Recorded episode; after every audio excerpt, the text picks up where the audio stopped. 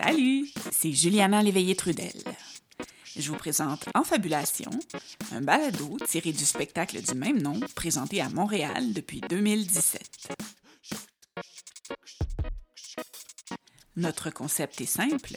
Chaque invité raconte une histoire vraie qui lui est arrivée, sans notes, ni costumes, ni accessoires. Aujourd'hui, je vous invite à écouter La déroute du Pamir, un récit de Paul Hernandez, consultant en innovation sociale. Bonne écoute!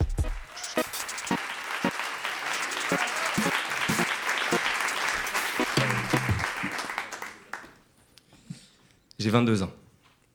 Je viens de finir mon bac et j'ai faim. J'ai envie de me lever le lundi matin et pas savoir ce qui va se passer de ma semaine. J'ai envie de me jeter dans la gueule de la galère, aller dans, aller dans le risque, aller dans l'inconnu.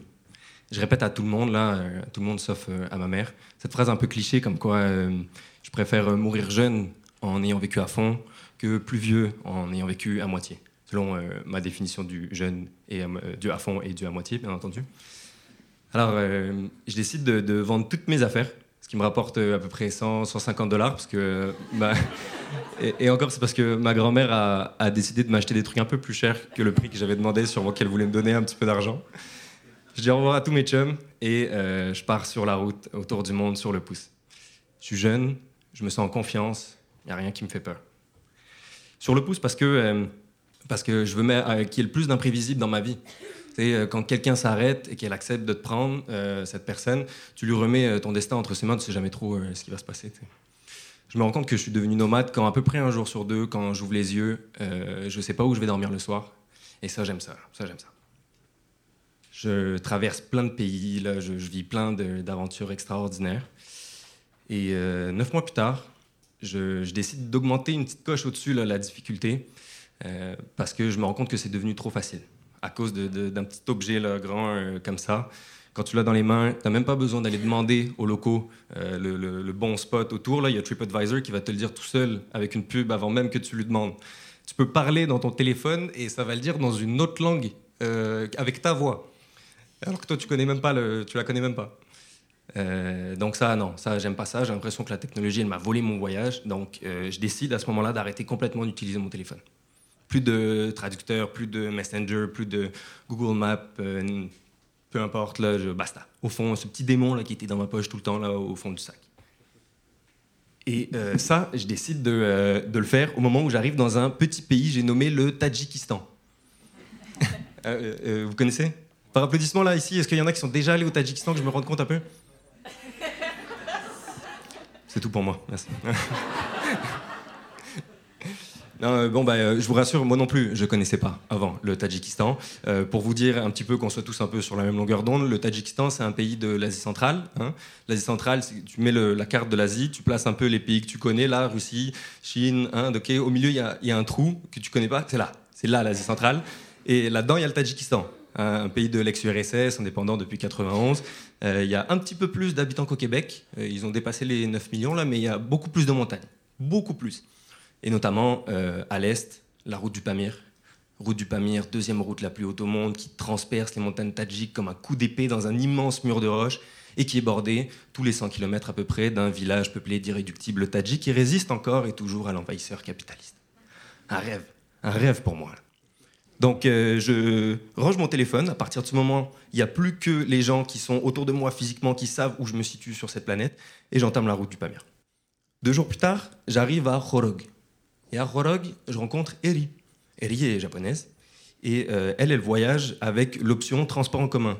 L'option transport en commun, c'est tu vas le matin sur le stationnement du village et t'espères qu'il y ait une Jeep qui va au prochain village. Et cette Jeep-là, elle attend toujours d'être pleine.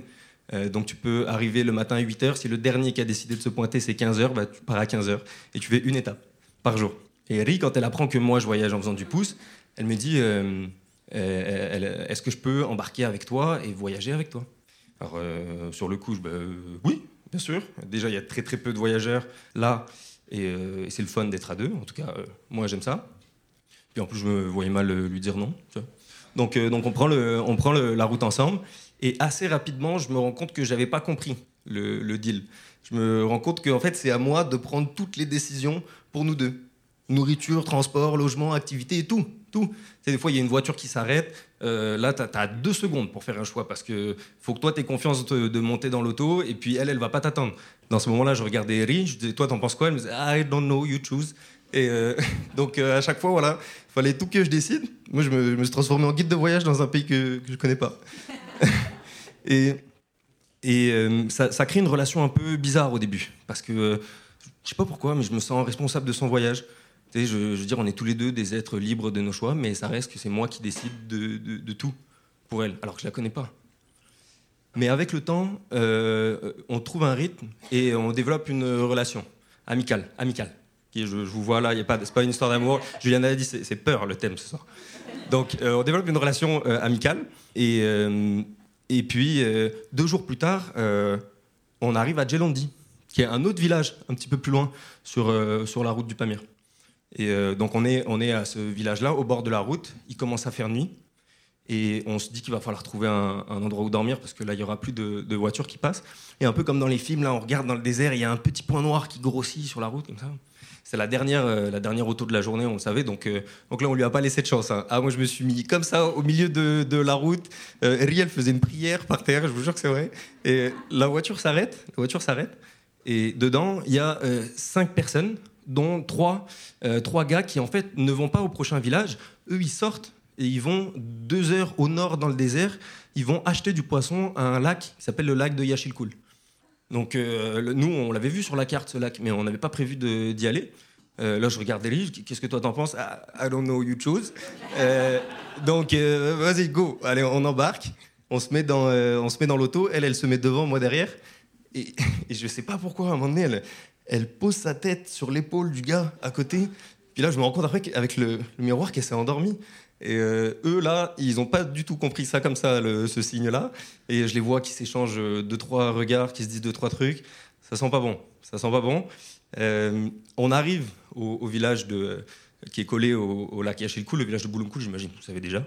Euh, on arrive au village, comme de fait, le gars nous propose de dormir chez eux. Hein. Mais là, on trouve un plan sécuritaire grâce à une des deux dames qui était dans la Jeep aussi. On arrive à avoir un plan pour dormir. Et euh, euh, les, gars, avant d'aller dormir, ils se concertent, ils viennent me parler, puis ils viennent me dire euh, Ouais, est-ce que demain matin, avec les pêcheurs, tu pourrais venir? On aurait besoin d'aide en contrepartie du lift qu'on vous a donné. Ok, je valide avec Eric, c'est correct. On va là où on va dormir, puis c'était correct. Donc on se met d'accord que elle fait la grasse matinée, moi je vais pêcher pour aller vivre mon trip de backpacker. Euh, et, je reviens vers midi et on prend la route pour partir de cet énorme village de moins 15 maisons. Le lendemain matin, 6h30, euh, pétante, en forme, on est dans les températures négatives, hein, je ne connais pas l'altitude, mais plus de 3000 mètres, c'est sûr. Je rejoins les gars, on roule 30 minutes pour aller au lac, et là, on rejoint trois pêcheurs. Et les acheteurs, là, dans la voiture, ils me disent Toi, toi tu vas avec eux. Et euh, je n'avais pas compris ça non plus. Donc, je, rejoins les, je rejoins les pêcheurs. Trois gars vraiment pas accueillants. Vraiment pas accueillants. Euh, personne parle anglais. Moi, j'ai une vingtaine de mots russes à mon actif, prononcés une fois chacun. Et euh, les gars, ils me parlent pas. Il y en a deux qui me regardent même pas. Il y en a un qui m'adresse la parole. C'est tout. On marche ensemble sur la route. Je vois qu'ils parlent de moi, mais je, je comprends pas trop. Euh, je comprends pas trop qu'est-ce qu'ils disent sur moi. Puis on arrive proche du, on arrive proche du, du bateau. C'est même pas un bateau en fait. C'est un bout de, tôle en forme de barque, comme ça, là, avec des trous dedans de la taille de pièces de 1 dollar. Et là, le, gars qui me parle, mon copain, on va l'appeler mon copain maintenant, le gars qui me parle, il, enlève son gant, il prend un couteau, il coupe des doigts du gant et il les met dans les trous du bateau, comme ça. J'ai dit, frère, euh, tu te fous de ma gueule ou quoi? Qu'est-ce que tu fais là? Là, pendant ce temps-là, les deux autres, ils mettent des tenues de, pêcheurs imperméables que moi, euh, que moi j'avais pas. Et euh, mon copain, il prend une bouteille de vodka et, un verre et il m'en propose. Et euh, voilà, je vous cache pas que je lui dis oui, bien sûr, c'est beaucoup trop absurde. Vas-y, un verre, deux verres, trois verres à 7 h du matin. À un moment donné, je l'ai calmé, j'ai réalisé que le premier qui est couché, ce sera pas lui, de nous deux. Donc là, je le calme et on, embarque à l'eau. Un des deux qui me parle pas reste euh, sur la glace. Et le deuxième se met devant moi, dos à moi. Mon copain derrière pour pagayer et moi au milieu. Donc euh, on, est, euh, on est dans l'eau, on avance. Après deux secondes, euh, l'eau rentre dans le bateau. Hein. euh, mes maigres espoirs que, euh, que son gant allait faire un effet rustine, comme on dit dans le milieu, s'il y a des pêcheurs ici, euh, bah, ça tombe à l'eau, hein, euh, c'est le cas de le dire. Bah non, on défie pas les lois de la physique, même au Tadjikistan, voilà. Mm. On avance et c'est beau. Ah, c'est beau. Il y a le soleil qui commence à se lever, là, il n'y a pas de nuages. Le lac Yachilcoul, c'est 25 km d'est en ouest. Et tout autour, il n'y a pas de faune, pas de flore. Juste des cailloux. J'avais jamais vu un, un décor comme ça, c'est beau. Là, moi, je me, je me, pendant que je contemple, euh, contemple, je me retourne vers, euh, vers mon copain qui, qui pagaille avec une main sans gants et une main avec gants. Et il me regarde avec un, sourire un peu suspicieux. Tu vois, genre. Là, je me retourne, je baisse les yeux, puis je réalise qu'on n'a pas de canne à pêche.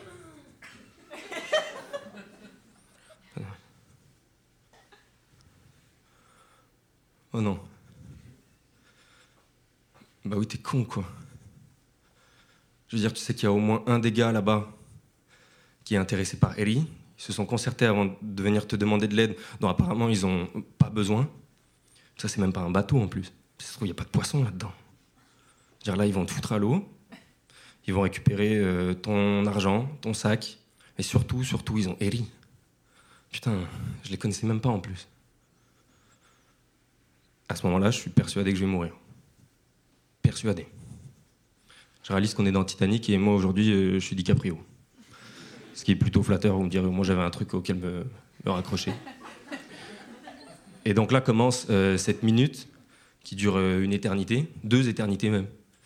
Et elle commence bien. Elle commence bien. Je suis là, je, regarde autour et je me dis, bah voilà, c'est bien Polo, euh, c'est maintenant, t'as eu- t'as fait ton histoire, puis c'est fini pour toi aujourd'hui. Et après, et après, je pense aux autres, et là, je me fais, là, je me fais envahir. Ah, je me fais engloutir. Je pense à ma mère. Elle va même pas l'apprendre aujourd'hui, en plus. Elle aura même pas accès à mon corps. Je sais même pas quand elle va le savoir, et si elle va le savoir. C'est sûr qu'elle va le savoir, mais je sais pas quand. Je pense à mes chums aussi. J'ai pas envie de leur faire vivre ça. Et surtout, surtout, je pense à Ellie. Je me sens coupable. Je dire, c'est un sentiment de responsabilité qui m'envahit parce que je me dis, c'est à cause de moi, là, c'est moi qui dit oui, go, on embarque dans cette auto. Alors, euh, dans, un, dans un instinct de survie, je me retourne. Peut-être que mon inconscient s'est dit, tant qu'à prendre un coup de pagaie dans la tête, vois le venir, peut-être. Mais je me, je me retourne comme ça vers, euh, vers mon le pagailleur. On va arrêter de l'appeler mon copain, celui-là. Et je me retourne vers lui comme ça et je lui dis, euh, Niet, niet kanapeshka. Euh, et, et là, il, il me pointe au loin comme ça. Il me pointe lui et ses cinq six dents en détresse comme ça. Elle me, elle me pointe au loin là-bas là. Et je, je regarde, je regarde au loin et il y avait des bouteilles qui flottaient. Ils avaient mis un filet artisanal la veille dans le lac. Les poissons étaient déjà pris. On allait juste les chercher. Ah là, dans ma, tête, en une fraction de seconde, il passe de meurtrier sans état d'âme à champion du monde poids lourd de la pêche. Là, j'avais envie de leur offrir une coupe Stanley, faire un numéro de jonglage avec les poissons, tout. Attends, attends, attends. Là, t'es en train de me dire qu'on va chercher les poissons, il n'y a pas besoin de canne à pêche, c'est ça Le génie humain, les gars. Ah. Et la connerie humaine aussi, surtout. Bon, donc, euh, donc on va chercher les poissons, là, on les ramène, il y a ça d'eau dans le bateau, c'est euh, l'enfer, il faut les enlever et tout, je, pue la mort, la, mort que j'ai failli vivre. Et, on retourne au village. Moi, limite, je vais, rejoindre Eri en courant lui- pour lui raconter ce qui vient de se passer et lui dire qu'on ne se sépare plus. Maintenant qu'on est là, là, dans le, dans le désert, je commence à sentir à ce moment-là qu'on fait une équipe. Là, que, ok, on arrête de faire les cons. J'arrive dans, dans la maison, j'ouvre la porte et je tombe sur mon sac tout seul, avec un petit mot dessus. Hi Paul, I found the car for Aliture in the morning. Thank you so much for everything. I am really happy to travel with you. Eri Matsumoto. Elle m'a laissé là. Là, je, je suis fatigué, j'ai faim, un peu hangover. Je ne sais pas trop comment réagir, je suis partagé. Je ressens de la colère, parce qu'elle m'a laissé là, alors que je m'occupe de tout depuis le début. On a, le lift, on l'a eu tous les deux, hein, mais il n'y a que moi qui suis parti pêcher. Je ressens un certain soulagement, parce qu'à partir de maintenant, euh, je dois m'occuper que de moi-même, puisqu'apparemment c'est déjà pas facile. De la tristesse aussi, parce que euh, j'ai perdu ma partenaire de voyage, aussi improbable qu'était notre relation, et surtout j'ai pas pu lui dire au revoir. Mais je lui en veux pas. Honnêtement, je lui en veux pas, parce que je savais que dans quelques jours, il fallait qu'elle aille à Bishkek, la capitale du Kyrgyzstan, pour prendre un vol et retrouver son chum dans un autre pays, je ne sais plus lequel. Bye, Eri. Alors euh, le lendemain, heureusement, euh, les acheteurs, là, ils retournent sur Khorog, ils me déposent sur la route du Pamir, hein, au croisement, puis moi, je reprends ma route vers l'est. Et j'essaye, dans chaque village où je vais, de voir si elle est là. Je vous rappelle que j'ai pas de téléphone, elle m'a laissé aucun euh, contact, donc je ne sais pas où elle est. J'essaye de, la retrouver dans les villages où je vais, mais euh, j'arrive pas. Je garde toujours une étape de retard sur elle. Je sais qu'elle a repris le mode transport en commun. Yashilkul à Alichour, Alichour à Mourgab et Mourgab à Hoche. Et moi, quand j'arrive à Mourgab, Eri, cette journée-là, supposément, elle faisait le trajet Mourgab-Hoche. Et quand j'arrive à Mourgab, je me fais héberger par euh, le dernier euh, gars qui m'a pris sur le pouce de la journée. Et chez lui, on regarde le, journal télévisé, c'était un petit écran comme ça, il n'y avait pas d'image, juste le présentateur. Moi, je comprends rien. Euh, mais le gars, qui parlait pas anglais non plus, après ça, il, m'explique que sur cette journée-là, il y a une Jeep qui faisait le trajet Mourgab-Hoche, avec des touristes dedans, qui est tombée d'une falaise, et il y a six personnes qui sont mortes sur le coup. Là, pour être sûr de bien comprendre, euh, je sors mon dictionnaire, euh, un papier et un crayon pour faire des dessins. J'avais bien compris. Là, j'essaie de lui demander à cette période de l'année, il y a combien de personnes qui, euh, font le trajet Mourgab-Hoche Combien de jeeps là? Il me dit une ou deux. Ça veut dire que cette journée-là, il y a à peu près 50% de chances que Eri soit décédé. Et je ne le sais pas. Alors là, forcément, sur le coup, tu te refais le fil des événements. Est-ce que j'aurais pas pu euh, faire en sorte qu'elle m'attende quand on était au lac Yachilkul Est-ce que j'aurais pas pu essayer de la rattraper après Ça sert à rien. Si ça se trouve, elle est pas morte. On ne sait pas.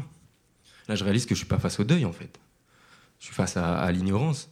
Je dois pas accepter qu'elle est morte. Je dois, accepter, je dois accepter que tout me porte à le croire, mais qu'en réalité, j'en sais rien. Quelques jours plus tard, j'arrive au Kyrgyzstan, puis je raconte cette histoire à un gars que je rencontre.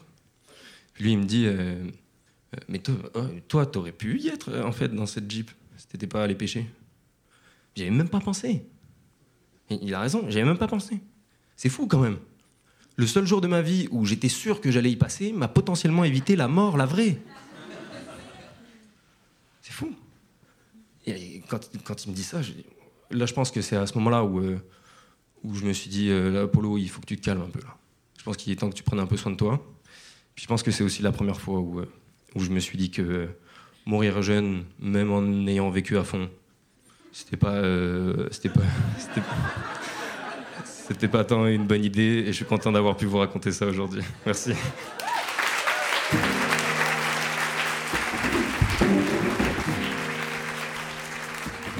L'histoire que vous venez d'entendre a été écrite et interprétée par Paul Hernandez. Elle a été enregistrée au Centre Phi le 12 novembre 2022 lors de la présentation de notre spectacle Histoire de peur. La prise de son a été effectuée par Novi Marin-Gagné. Le montage et la musique originale sont de Christian Brundelray. Et ce balado est une création des productions de Brousse.